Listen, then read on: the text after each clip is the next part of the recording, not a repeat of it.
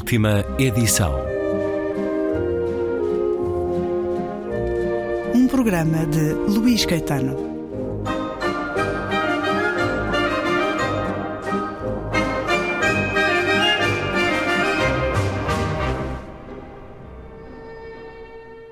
Segunda e última parte da conversa, iniciada ontem com o escritor e matemático de renome Celso Costa, com o romance A Arte de Driblar Destinos. Foi vencedor do mais recente Prémio Leia, que acaba de chegar às livrarias. A educação está muito no centro deste romance. A solidariedade, não sei se é ficção ou não, que os professores também o ajudaram a seguir depois o curso financeiramente, dar um apoio para que esse menino tão cheio de vontade de saber, de conhecimento, pudesse seguir a, sua vida. Celso Costa, a arte de driblar destinos, é o Prémio Leia que acaba de ser publicado. Nasceu a 7 de abril de 1949 em Congonhinhas. Quatro anos de escrita para chegar aqui com este processo tão ancestral que vai ao âmago do que foi o nascimento da literatura, com uma família que vai sofrendo rudes golpes, na sua capacidade de subsistência, nos seus trabalhos da terra, mas vai lutando sempre. A arte de driblar destinos é, é essa capacidade de superar os infortúnios, a doença. Este menino passa também por isso, vai perdendo até anos por causa da doença, de, de acidentes. Não sei se lhe aconteceu isso mesmo. Não, exatamente, foi exatamente como está contado, porque eu, como disse, né, a vida para ser louco não precisa pedir licença para ficção, né? E, esses fatos narrados, eles são eh, são fatos de memória acontecidos, evidente que a memória ela tem assim uma uma flutuação, né, quando se fala. Mas quando cheguei em Curitiba com esse presente dado pelos por uma vaquinha, né, os professores fizeram uma vaquinha e me deram dinheiro, né? Na verdade, eu deixei a metade do dinheiro com meu pai, né? Porque a família estava também necessitada e fui para Curitiba. E quando cheguei em Curitiba, é, e aí já está fora da ficção, né? Porque o livro termina com a chegada a Curitiba, né? Na chegada a Curitiba, eu me ingressei num curso de engenharia, né? E logo em seguida entrei na casa do estudante universitário, que é uma casa que oferecia é, é, é, a cama, comida e roupa lavada. Era tudo completo mesmo, subsidiado pelo governo do estado e nós pagávamos assim cerca de 50 euros é, por mês para poder viver naquela casa. Né? Só que quando o estudante entrava, ele no primeiro ano tinha que trabalhar no restaurante, tinha que trabalhar na lavanderia, trabalhar na fazenda da, da casa estudante. Até hoje existe a casa estudante lá, né? que abriga mais ou menos 400 estudantes de cada vez. Né? Então você pode ficar o tempo todo naquela casa como estudante até se formar. Né? E logo no primeiro ano, quando eu cheguei lá, né? o dinheiro também acabando, né? É, eu recebi um telefonema. Eu estava no meu quarto e o, o, estudante que atendia a portaria me chamou lá é, para atender o telefonema, que vinha do interior. Eu já achei que devia ser algum desastre, que tinha acontecido lá, alguma coisa com a família. É, desci muito apreensivo atender o telefone. Aí quando fui atender o telefone, era o meu, era o diretor do colégio, né? O, professor Tanco, né? Aí o professor Tanco falou assim: Celso, você está sentado? Eu falei: eu menti para ele que eu estava sentado, mas eu estava em pé, né? Aí eu falei: estou sentado sim, né? Ele falou assim: pois é. O, o prefeito da cidade ele fez passar na Assembleia um, uma lei em que você vai ter a casa estudante paga até você concluir o curso, né? Então eu não precisava mais pagar a casa de estudantes também. Né? Mas o que acontece é que a engenharia não era, não era assim o que eu eh, me alimentava do ponto de vista da matemática, porque era coisas assim da construção civil, eh, resistência de vigas, frambagem de materiais, cisalhamento. Então eu resolvi que eu também precisava eh, me manter uma, melhores condições em Curitiba e resolvi ser professor do cursinho, aquele cursinho preparatório para vestibulares, né? Para entrar na universidade. Então fui lá nesse cursinho e pedi para o diretor se eu podia estudar eh, intensivamente dois meses, que eu iria fazer vestibular de medicina. Então fiz medicina, eu entrei na medicina e também me tornei professor do cursinho. Então acumulava engenharia e medicina, né? Mas no momento aquilo não era realmente nada para mim, não era o que eu queria e eu desisti de tudo, né? Os pais lá do interior, eu me lembro que a minha mãe, eh, quando eu cheguei lá, eh, já tinha escrito uma carta com a notícia, mas quando eu cheguei lá ao vivo para receber as reprimendas, né? Minha mãe, mas meu filho, você está rasgando dois bilhetes de loteria? É isso, né? Mas aí um professor lá da, da engenharia me levou para o Rio de Janeiro, para esse Instituto de Matemática Pura e Aplicada. Né? E lá eles me aceitaram fazer a pós-graduação sem a universidade, né? porque eu fiz uns, um curso de dois meses lá, eles perceberam que, que, que tinha um potencial, né? Tava, podia chegar lá nessa altura já. Né? E aí nesse Instituto de Matemática eu fiquei sete anos. Né? E ao fim desses sete anos foi que eu descobri a, a tal superfície Costa. Né? que resolveu um, um, problema de 200 anos. Né? Geometria euclidiana é assim? Não, é, é geometria diferencial. Diferencial. diferencial geometria... Tridimensional, é isso? Tridimensional, está no espaço tridimensional. Então, quem acessar no, no Google superfície costa e pedir as imagens, vai ver as imagens da superfície costa. Né? Ela é a terceira superfície que surge num rol de superfície de grande importância. Quer dizer, a primeira superfície de, dessa natureza, que é, é uma superfície dito mínima, porque ela está numa mínima estabilidade, então ela está, é, tipo assim, em, em, equilíbrio máximo, essa, essa superfície. Né? Então a primeira a ser encontrada foi Euler, um matemático suíço, que descreveu as equações do catenoide. O catenoide é uma espécie de cilindro mas assim no, no núcleo central ele é um pouco mais estreito, é um cilindro infinito, mas é, vai se alargando à medida que vai para o infinito.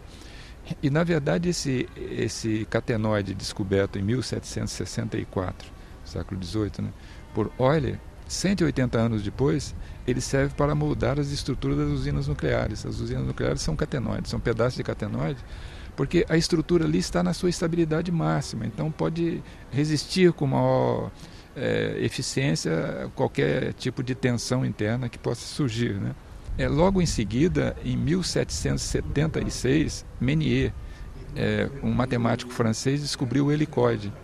Menier é, lutou na Revolução Francesa, aliás, ele foi morto na Revolução Francesa com tenra idade. Né? E o Menier descobriu o helicoide, que é, é, essa como se fosse esse essa estrutura que tem na, nos edifícios garagem quando a gente vai subindo, né, uma hélice que vai subindo, né. Então o helicóide também 190 anos depois ele serviu para moldar a representação da molécula do DNA. A molécula do DNA é um duplo helicóide, quer dizer, um duplo helicóide unido por é, por pontes de proteínas, né, que são os aminoácidos. Então, de novo, a superfície mínima com a sua máxima estabilidade, ela, ela serve de modelo para modelar o DNA. Né?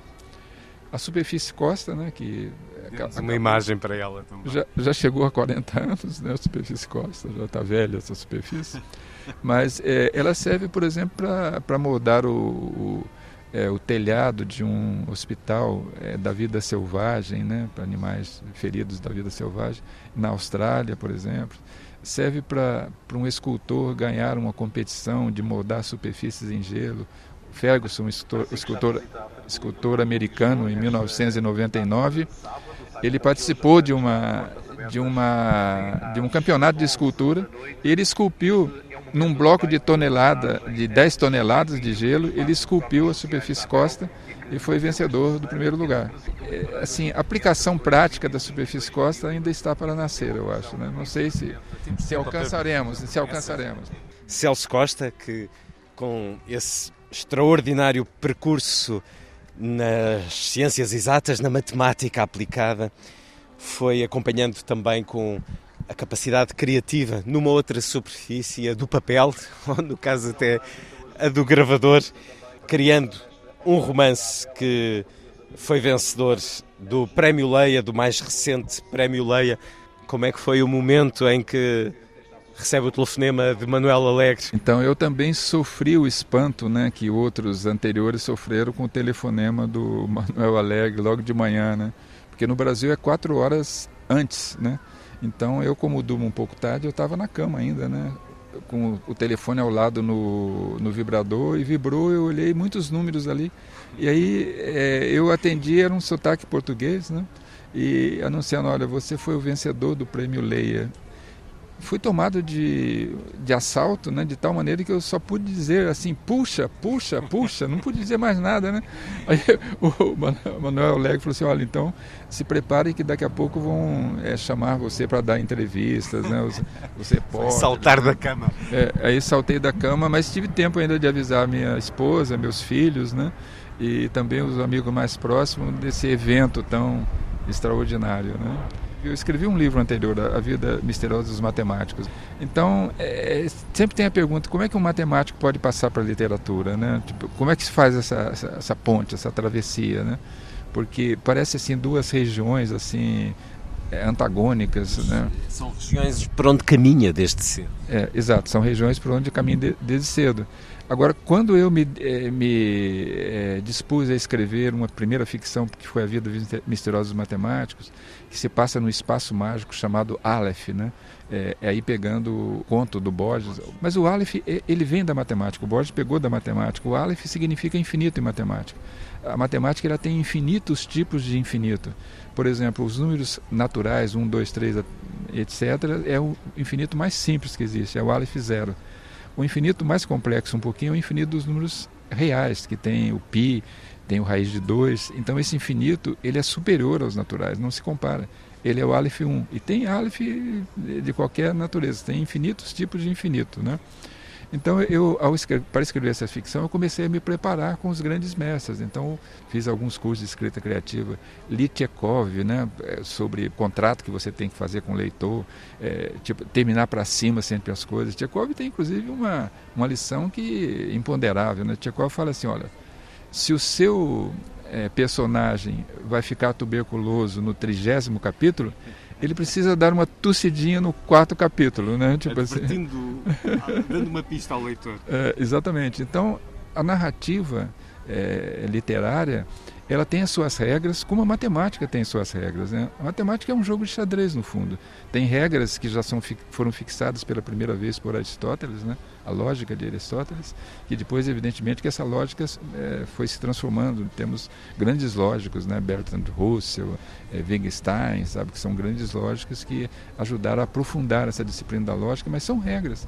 Assim como no xadrez o cavalo tem que andar em em, L, né, e o bispo em diagonal, na matemática também tem, tem as suas regras. Se você não fizer as regras certas, é, certamente você vai dar com os burros na água, como a gente diz.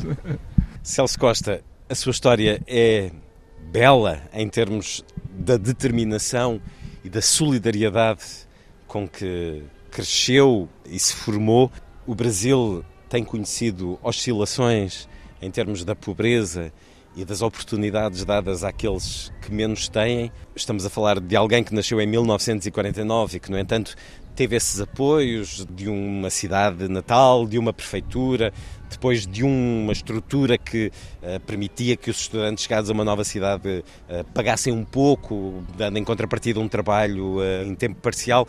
No Brasil, hoje, essas oportunidades evoluíram muito ou, por exemplo, olhando os anos mais recentes, elas foram retiradas e escasseadas? Quando eu recebi o telefonema do Manuel Alegre, era um momento em que eu estava acordando e se eu olhasse pela janela eu iria ver assim o céu todo cheio de nuvens negras, né? Porque estavam num momento muito difícil da, da, da nossa sociedade, né? Porque logo duas semanas depois teria a eleição presidencial e a gente vivia um momento assim de grande apreensão com a possível reeleição do, do governo que lá estava, né?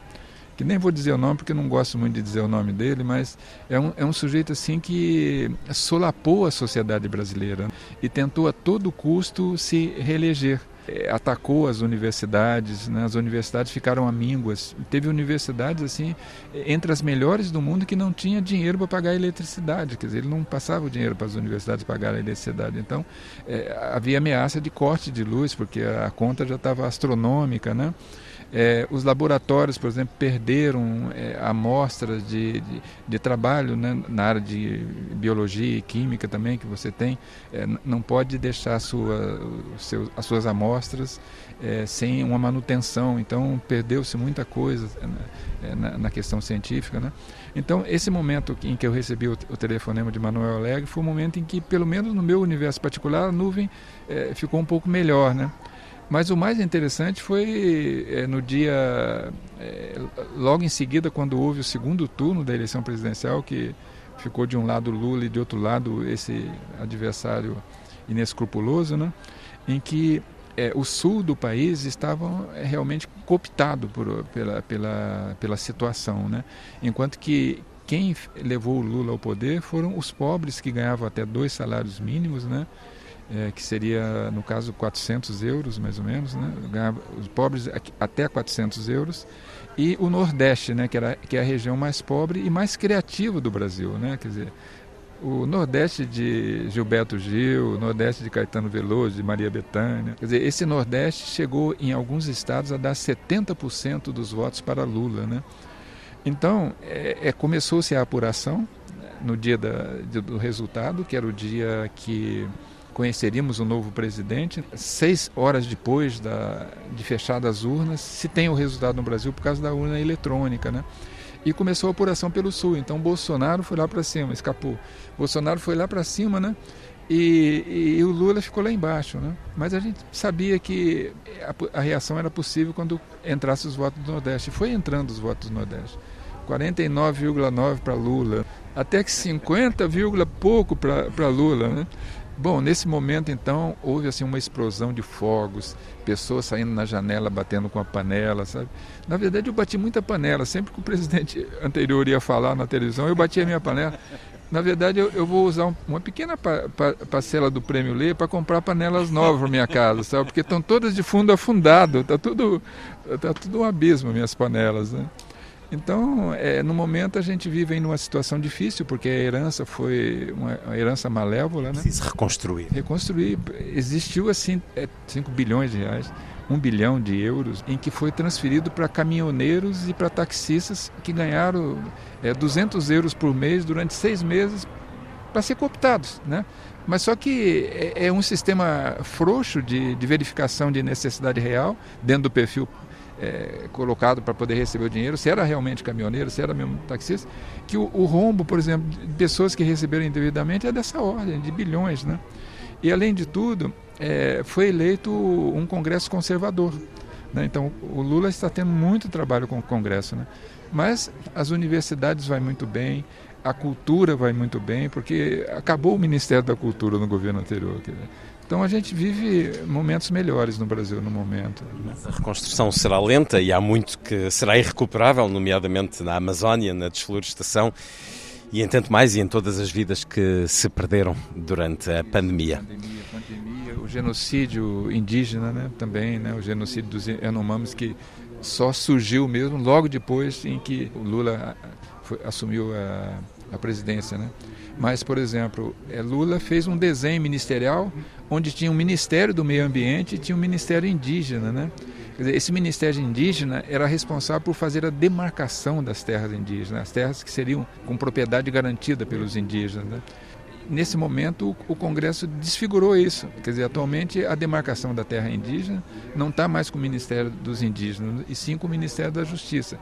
Mas é um ministério também que está muito bem é, dirigido né, pelo Flávio Dino, que é uma pessoa, aliás, é o, é o ministro assim mais engraçado do governo Lula, porque ele foi chamado assim mais ou menos umas dez vezes no Congresso para ser colocado na parede, né? Ele, tipo assim, bota tudo no bolso, aqueles bolsonaristas lá, sabe? Porque o sujeito já foi juiz, já foi governador de estado, sabe? Então, está muito preparado mesmo para poder mas o caminho vai ser eh, difícil, até por causa desse Congresso e de uma sociedade muito polarizada. Esperemos que a união que vimos na tomada de posse de Lula, com aquela imagem tão simbólica de quem o rodeava, se concretize. Um longo caminho, mas o céu está muito mais azul no Brasil neste momento e coincidiu com essa aberta também que recebeu. Não precisava, é um homem muito considerado pelo seu trabalho, mas entre a razão e a emoção, entre a matemática e a literatura, Celso Costa, a arte de driblar destinos, é o mais recente prémio Leia e eu agradeço-lhe muito este eh, tempo que nos deu para a Antena 2, a Rádio Pública Portuguesa. Eu é que agradeço a oportunidade de poder falar para os amigos portugueses, né? porque eu, eu considero a nação portuguesa uma nação amiga, já tive muitas vezes aqui Fui sempre muito bem tratado, principalmente agora com o prêmio, dias assim que eu pude é, ter esse privilégio de conviver nessa pátria tão bela e tão afetuosa. Belo e afetuoso é também este romance, e eu também tomei nota dessa frase. A vida para ser louca não precisa de pedir licença à ficção. Celso Costa, muito obrigado.